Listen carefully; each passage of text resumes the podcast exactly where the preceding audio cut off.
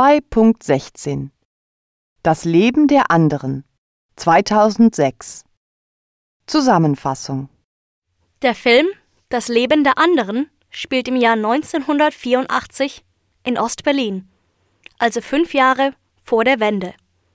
Georg Dreimann arbeitet am Theater und seine Freundin Christa Maria Sieland ist Schauspielerin.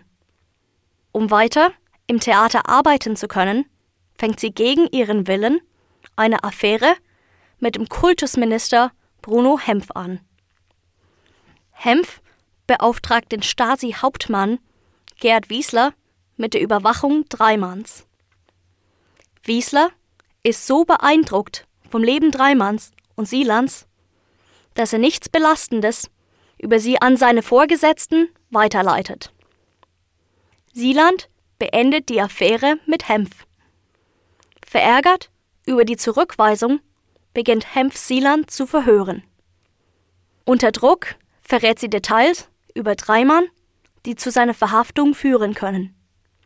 Wiesler versteckt Beweise und schützt Dreimann so. Sieland begeht Selbstmord. Nach der Wende liest Dreimann in seinen Stasi-Akten, dass ihn Wiesler geschützt hat.